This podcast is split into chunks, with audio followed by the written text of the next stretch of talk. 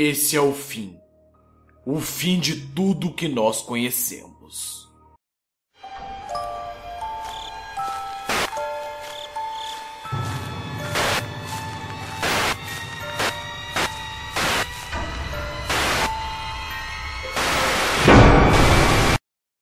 Nós humanos fazemos e fizemos orações.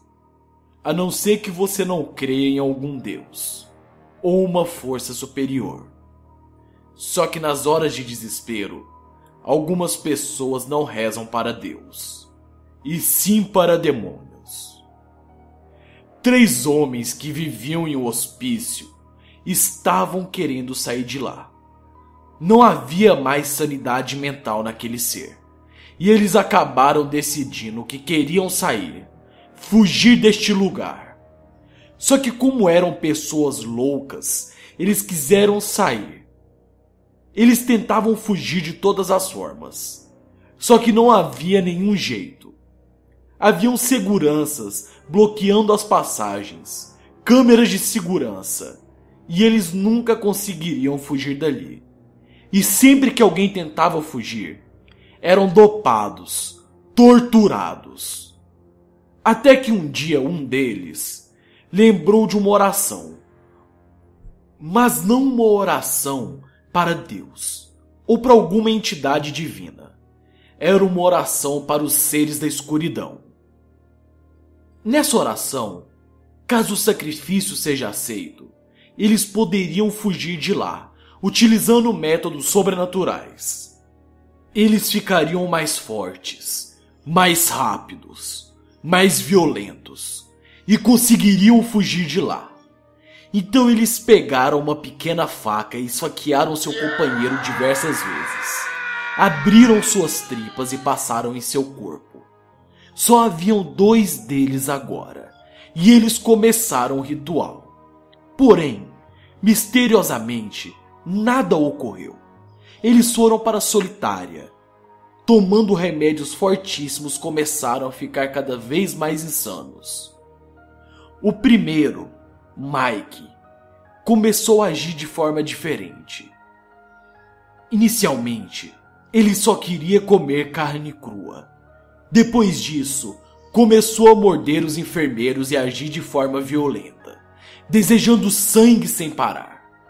Os dois não conseguiram sair, nunca ganharam a força extrema. Um deles começou a ficar insano cada vez mais batendo a sua cabeça e tentando se matar, gritando que Mamon estava em sua mente e que ele precisava ser liberto. Ele não aguentava mais o gosto de sangue, a dor que ele estava sofrendo. Então o primeiro se matou, da pior forma possível. De alguma forma, ele arrancou seu próprio pênis e comeu. Depois disso, ele cortou a sua própria garganta e sangrou até a morte. Veja bem. Eu falei que haviam dois agora, certo? O segundo ficava em silêncio todos os dias. Seis anos haviam se passado e ele continuava em silêncio. Até que um dia, eu sei que vocês não vão achar isso normal.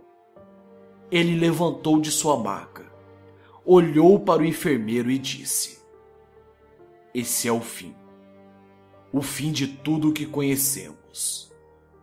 O outro não sobreviveu.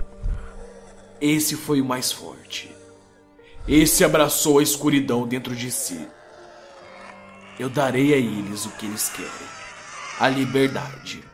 Porque agora nós não somos um. Nós somos uma legião. E eu sou Mamon, o líder dela.